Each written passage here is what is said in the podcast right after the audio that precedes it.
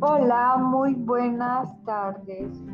Hoy explicaré un tema que nos concierne a todos, las redes sociales y el impacto que tienen en la actualidad. Directamente y tiene que ver con nuestros celulares, tiene que ver cómo nos afecta el uso excesivo de la tecnología, de las redes sociales principalmente.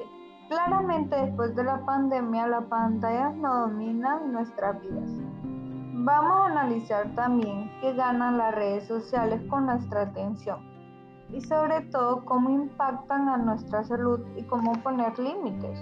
Ok, las redes sociales fueron un impacto positivo para nuestras vidas. Podemos comunicarnos a larga distancia, pero también hay un impacto negativo. En fondo del problema es el modelo de negocio. Está basado en la exportación de datos personales. Muchos pueden pensar que no es muy grave, pero en la realidad tiene aplicaciones gravísimas de todas las cosas ya no nos tratan como ciudadanos normales. Por ejemplo, si eres hombre, te enseñan sobre páginas de empleos que te pueden dar más dinero que a las mujeres. Depende, depende de tus datos, puedes pagar menos o más. Realmente ya no somos ciudadanos iguales. Y eso está relacionado a la democracia, no precisamente en la igualdad. Hoy en día todo el mundo tenemos acceso a la realidad por nuestras pantallas.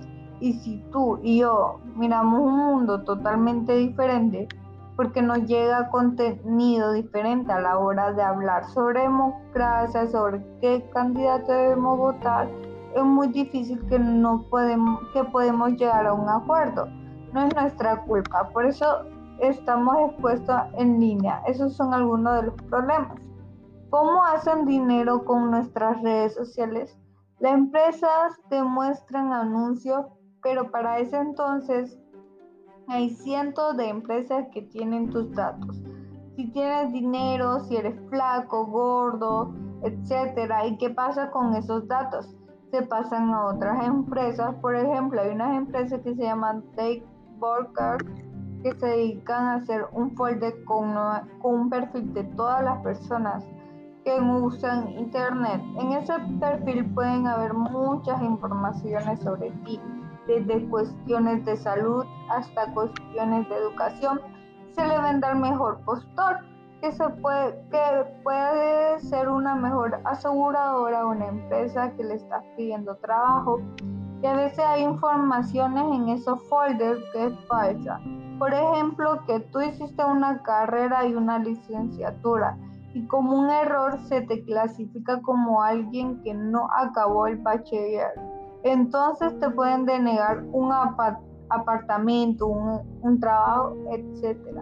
Nuestros datos más íntimos, como por ejemplo si tienes una enfermedad, si tienes VIH, están vendiendo al mejor postor. Nosotros estamos dejando que hay personas que se ganan dinero de esa manera prácticamente son buitres de datos. ¿Qué se sabe de la influencia de la, de la tecnología en nuestra salud? Hoy en día podemos mandar un mensaje y cae en segundos y ahora no tenemos paciencia. Eso genera un refuerzo social y psicológico.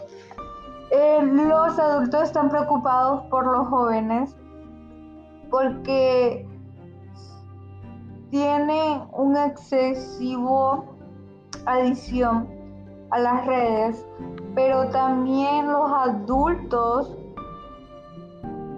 están cayendo poco a poco en esa adicción.